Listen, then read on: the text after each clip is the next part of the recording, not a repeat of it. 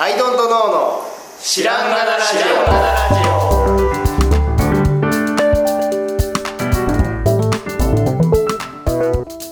さあ始まりました。アイドントノーの知らんがなラジオ。この番組は僕たちアイドントノーが日常をアイドントノーしていく中で新しい視点を皆さんと共に発見していくという番組です。ということでアイドントノーの綱です。アイドントノーの青木です。はい、ドントの春田です。よろしくお願いしまます。はい今日はちょっと、い。えっと真面目な話しますよ。はい。はい。えっとコンセプトとロゴを先に決定しないでほしい、しないでほしい。という話なんですけど、えっとねいろいろお話をいただいたり、あとうーんと普通に学生時代の時とか自分たちが何かする時もそうなんですけど、なんかやろうぜと、なんか面白いことしたいじゃんっていうと、なんかコンセプト決めて、ロゴ決めて、で始めようってなりがち、はい。で特にデザインをちょっと習ってる学生さんならなおさら、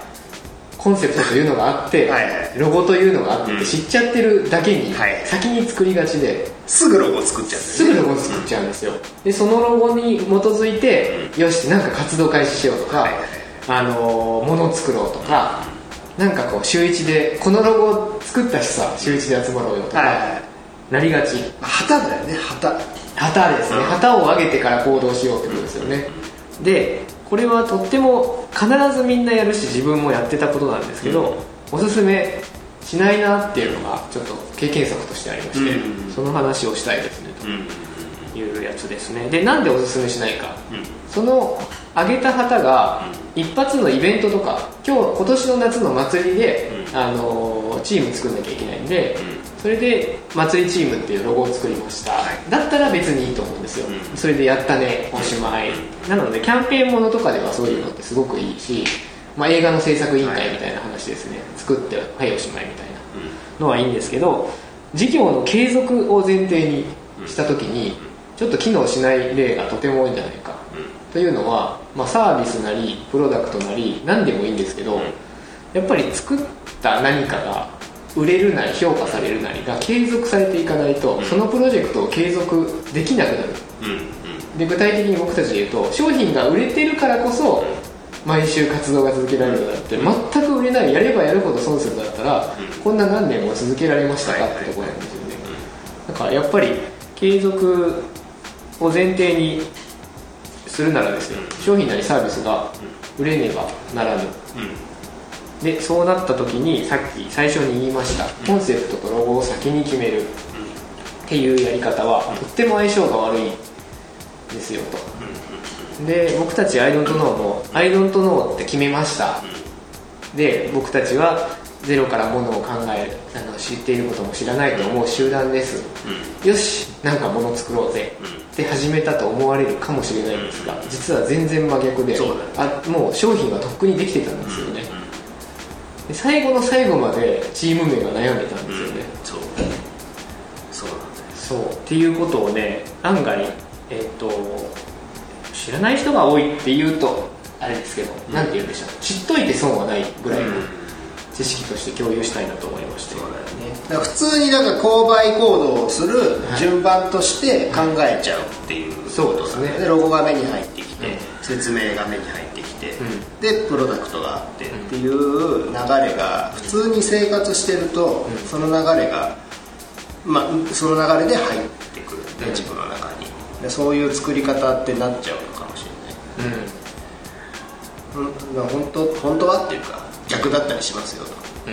でコンセプトすら後からまとめたりしますよそうなんですよね。ぼんやりはあったりもするんですけど、悩み続けていいところであって。で仮にちょっと,、えっとじゃあ今なんかこうブランドを立ち上げたいという人がいるとします、ちょっとエコでサスティナブルなブランドを立ち上げたいと思って、ちょっとテーマコンセプトはエコでサスティナブルな暮らしみたいな話なんですけどでブランド名がエコティナブル、エコティナブルライフっていうブランドなんですけど、でロゴがこういう風で、っていうブランドを立ち上げます、じゃああとプロダクト作ってもらえませんっていう話が意外とありがちなんです。腹立つね 何立ちますか、エコティナブルライフのためのじゃあコップ作ってください。っていう話って結構ありがちで。でこれの何が問題かというと、もうそこにスタートラインを置いた時点で、あの世の中にあるコップを持ってくるっていう視点しか持てなくなってしまう、エコティナブルライフというブランドにはコップと椅子とこれが必要なんですよ、でこういうの売れてるみたいなんで、ちょっとこれこれのエコティナブル版作ってもらえません？みたいになっちゃいがちでそうするとやっぱどっか似てる、あの比較されちゃう、あるいは真似したんじゃないかと言われるような商品しか作れないルートがその時点で確定している恐れがあるなって思って、そうだよね。だから僕らみたいにさプロダクトからものを作り出すっていう方が、うん、えーと、ちゃんとした着地はできると思うんですよ、うん、ちゃんとしたその強い商品ってできると僕らは信じてやってるんだけど、でもねどうしてそういう、まあ、クライアントさんのこちらへの頼み方になるかというと、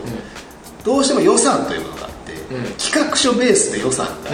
出てっていうのがあるので、こういう名前でこういう、えー、コンセプトでやろうと思ってるので、えー、お金を、えー、予算を、えー、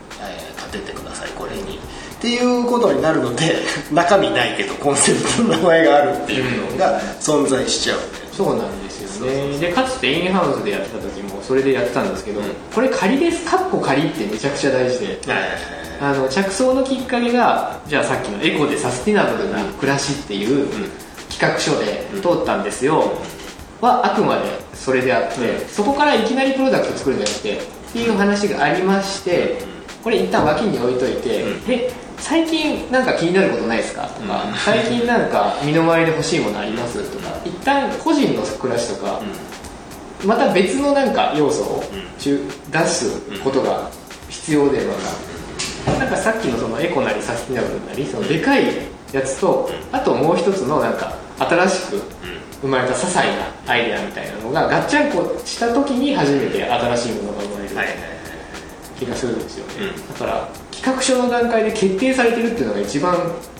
しんどい流れであって、うんね、企画書にカッコ仮あこれあくまでヒントなんで、うん、あの全然なんなら無視してくれていいんでぐらいに始めないとなかなか厳しいんじゃないかなでもそれだと金出せねえわっていうね、うん、こ はところとね。その元インハウスの人としてはその人の手腕ですよねっていう。上をいかに騙してみたいなとこはあったりします、ね、だから一旦だからその、うん、あのなんだろう。まあその人の強さにもよるけどさ、うん、そのコンセプトと、その名前で金取ったけど、いや全然これ後で買えるつもりだしっていうようなぐらい、えー、まあしっかりしてたらというか、うん、しっかり腹黒かったらやれると思う、うん、そうですね。でもね、決めちゃったんでそうそうそうそうそう上通しちゃったんで。よくいるじゃんそういう。のはね。もう上これで上の許可出ちゃってるんでこれでお願いします。そう一見いいんですけどね。最終めちゃくちゃ売れて継続性のある事業になるコースかなっていうところに疑問が残っちゃいますよねそれは。そうそうそうそうだまあそういう仕事の始まり方だとダメじゃねっていうのが流れもあるんじゃないのうん、でなんかそういう企画ありきで始めるのが当たり前だみたいな勢力があまりに強いので、ちょっと代表的な話をしますけれども、うん、皆さんご存知のナイキ、うん、ナイキはあのフィルナイトの辞典を読んでよかったんですけど、最初は何でしたっけ？えと鬼塚を輸入している中で、あのー、バウアーマンのえ発明したソールをつけたやつを鬼塚に発注して、うん、鬼塚を OEM として、うん、鬼塚タイガーのその、えーと、コルテッツを作ったのが始まりなんですよね、でそれがメガヒットしたと、でその後で、えーと、その時の会社名はブルーなんでした ブルーブルーなんとか社なんですよ。そうですね確かに、はい、うん。ロゴもなんか全然違うんですよねそうなんですよね。ブルーなんとか社えー、っと調べておいてね。今から話しますけど。まあいいブルーリボンブルーリボンスポーツだったんですよね。はい。でそれですでにもう鬼塚で大ヒットを飛ばしてましてでもその時鬼塚とちょっと揉めたのもあってで別れて別の工場で作ることになりました、うん、でその時に初めてナイキっていう社名をつけて売るんですよね。だから今見ちゃうとナイキあのかっこいいナイキがある。ジャストドゥイットなるほどね、うん、そしてこの靴よし買うっていう順番に見ちゃうんですけど全然本当は逆ですごい靴があって、うんうん、なんかいろいろごたごたがあってとりあえずナイキって貼っとくことにしましたっていう 結構なまあ雑なっていうとあれかもしれないですけどそんな揺るぎない何かではないんですよねナイキってっていういや話があったりとか、ね、アップルは調べてもあれですけどアップルも最初のコンピューターの時に、アップルちゃんと名付けてたっけっていう。アップルは付けてたと思いますねアップル2でしたアップル1から。アップル1から付けてましたっけ？ロゴがもっとあのなんか彫刻のそうですね。そうですもっと写実的なものだったってなりますけどね。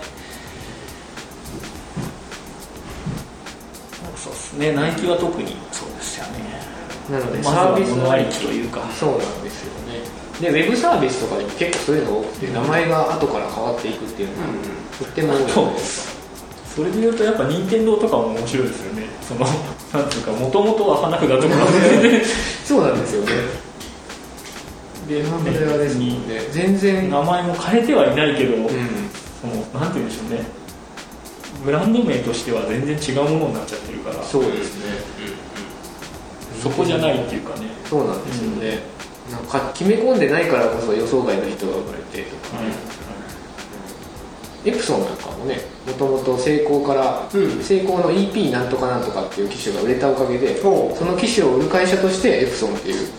別会社を作ったっていう経緯だったりとか、そうなんですよね。物ありきでやっぱヒットして慌てて何かやるっていうのが一番いいコースで。一番いいね。いいですよね、なのでブランドを先にあんま決めるのはよくない。ね、それを一つの型だと思ったらダメだよね。そうです、ね、ダメだよねっていうかでもやり方としてやっぱ強いのはプロダクトから作ることだなっていうふうには思うよね、うん、だからこういついつまでに、うん、例えば、えー、ファイル的なもので革新的なアイディアが入ったものをいついつまでに作らなければいけない、うん、っていうふうに言われてヒンジが生まれるとは思えないよね、うんうんでそこであの詰め詰めにいっぱいアイディア出るかもしれないんだけど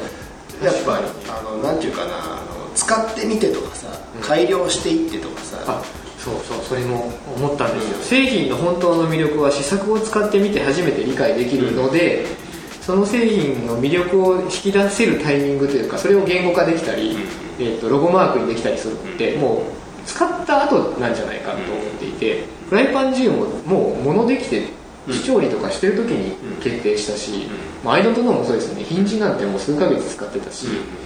キューボイドももうやってたしとか、その後で決めてますもんね。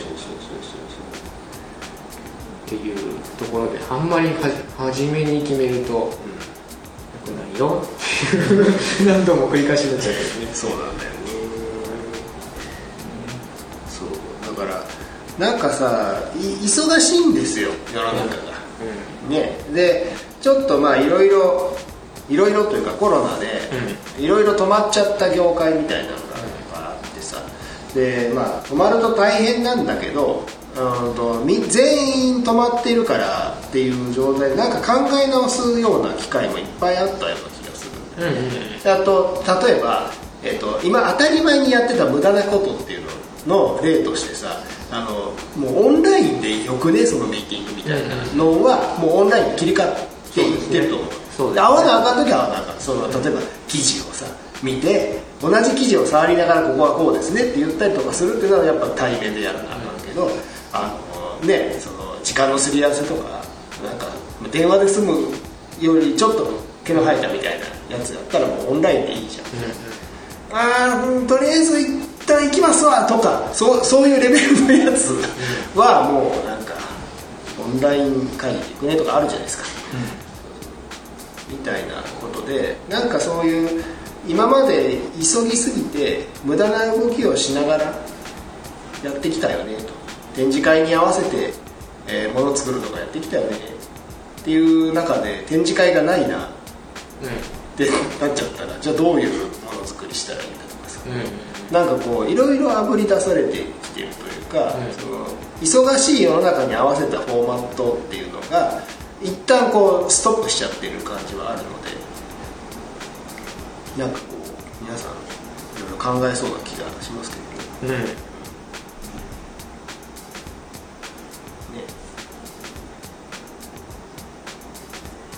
うん。まあそのやり方をするとプロダクトはできる。まあ。予算があってロゴがあってコンセプトがあるから、できんねん。というか別に買ってきて売ってそうそうそうロゴをつけて。うちのうちのやつなんで。そうそうそうそうそうですよね。なんかはできん。なんかはできんねんけどそれが本当にもうあの人々に届いてからから使っていく中で、うん。これはいいっていう、うん。その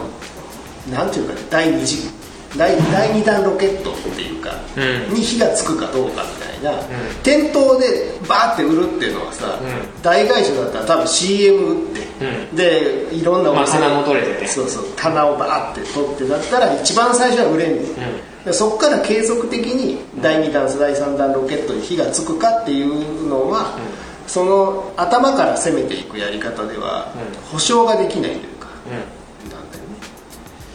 研究開発の大切さというか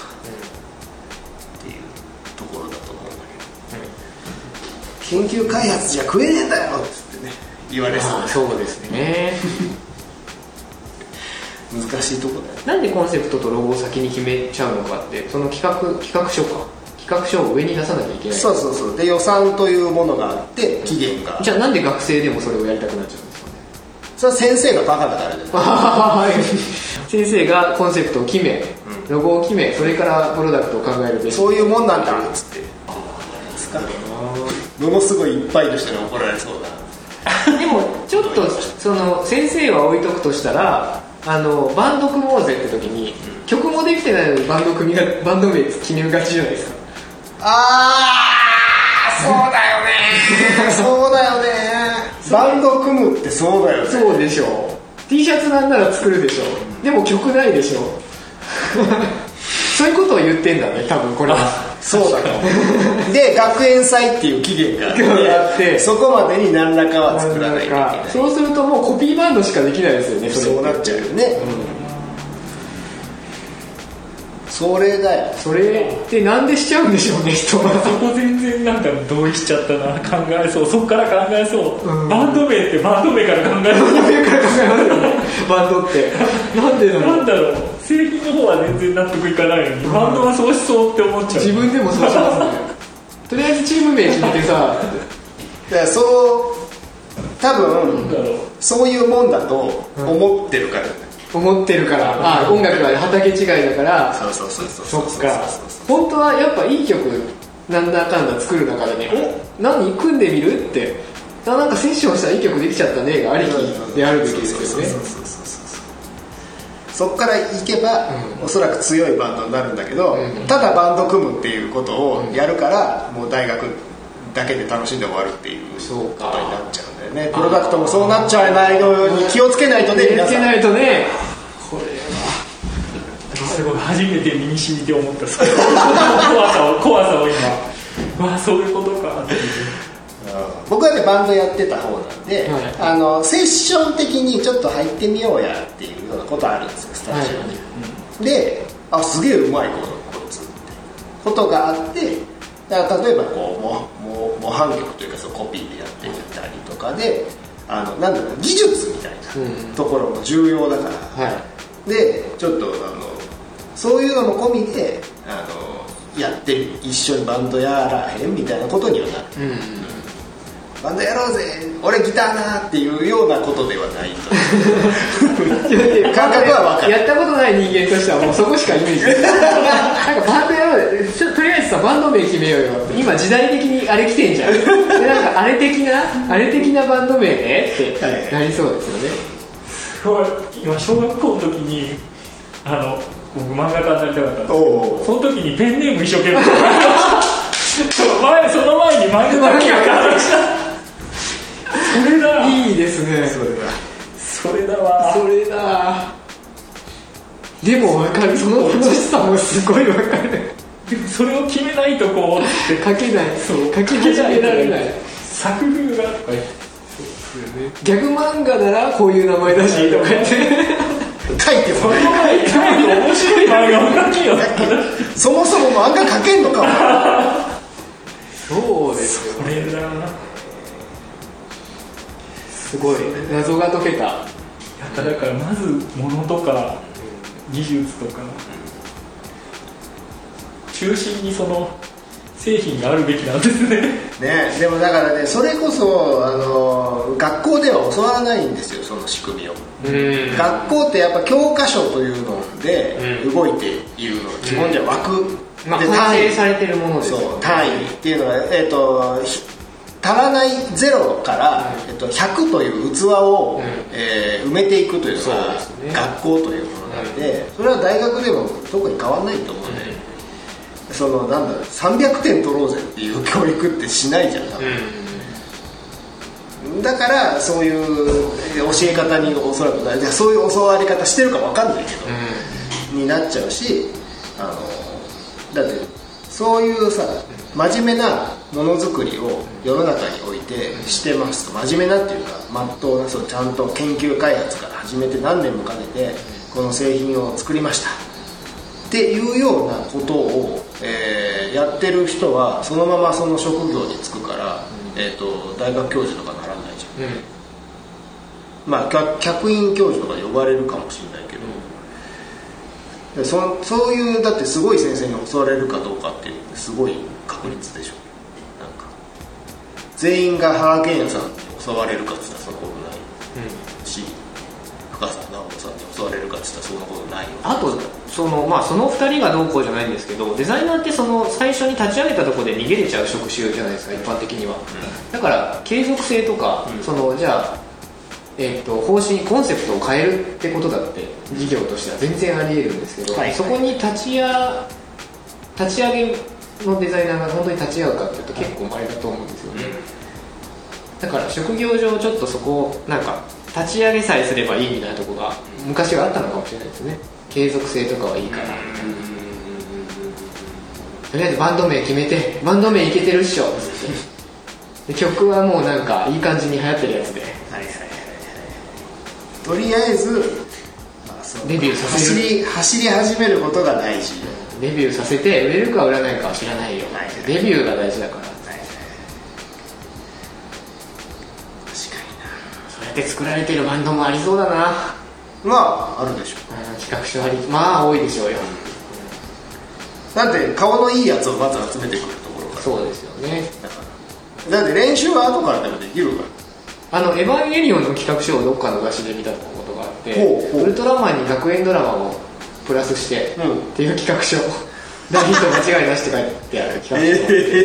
書、言われてみるとウルトラマンに学園ドラマをかけとロロボット要素をプラスしましたって書いてあって。まさに回収が一個一個やってきて。一個一個やってきてあロボットがやっつける。そこにラブコメ学園ドラマをプラスした結果破綻しましたっていうのがオチなんですけど 制御できませんでしたっていうオチにはなるんですけど企画書ありきの、うん。まあでもヒットしたからよかったですよねっていう例ではあるんですけど。ー伏線をいろいろね詰め込んで。それもやっぱ破綻しちゃいますよねそういうやり方だと。最後まとまんなくて。そうだよね。あの人類保管計画って出てきてたけど、あれあの作り始めの最初の頃にそれが何なのかって決まってなかったって言ってた謎がないとねやっぱり謎のままでよかったんじゃないかって気もするんですよね。最後はみんな赤い液体になるっていうことですよねあれは。ねそれが人類保管計画でしたっていうような感じでね。まああの曲から作ろうということでいい曲を作るというのがやはり強いのではないかないか。という僕ら的な仮説ではあるが、はい。おそらく正しい気がします。そうですね。うん。じゃないとこの、えーこれからの2021年からの時代を生きていけません。そうですよね。なんかその辺でやっぱりちょっといろんなことに対していろいろ思うことがありますねあるね。こうオーガニックなもの野菜を作ると地球にいいからオーガニックで安い野菜を作るというサービスをこういうサービス名称で立ち上げるんです。ご立派だけどとりあえず野菜その野菜さ持ってきてよって。やっぱねそういう事業計画とかでいっぱい投資を集めるみたいな人に対してもご立派ですけどっていう。研究開発なんだよねやっそれで研究開発してる野菜を食べさせてくれたらまた全然意味は違うんでしょうけどそれが企画書なのであればもうダメでしょうよそれそうなのよ。そこなんですよね。どんだけだからその先に先に投資できるかっていうか、うん、でもやっぱ一曲はあった方がいいんじゃないですか？投資にするにしたってね。それはそれは。見てください。これがその野菜ですって、うん、そうそうそうそうそう、うん、確かにねそこの企画書の精度というかそ,、このやっぱね気持ちの話でもあるのかなと思いましたね。そこで勝ってるやつもありますもんね実際、とかやっぱ実態がその宮崎駿が企画書を作ってるんですけど、うん、その企画書はめちゃくちゃすごいんですけど、うん、やっぱそこはもう物語の腰があってそれが世の中に対してどういう意図でどういうふうに訴えたいっていうのが全部書かれてる企画書でめちゃくちゃ熱意がこもってるんですけど なんかそれと今聞いてる話の企画書が同じようで全然違うものの話してるなと思って、やっぱだから実態があってそれを伝える企画書と、まあまた違うなって。いやだから1曲でもあるべきっていうのとかそのスケッチ1個でもあるべきっていうのその野菜1個でもあるべきみたいな、こだと思いました。ね。どこに着地する？え？あのー、どこに着地する？え着地？あのバンド名は後で決めよう。後で。そう。はいそうですよね。はいありがとう。ござい。ます、ありがとうございました全国のあの大学の先生すいませんでした。全国のバンドマン曲を作ろう。ありがとうございます。ありがとうございます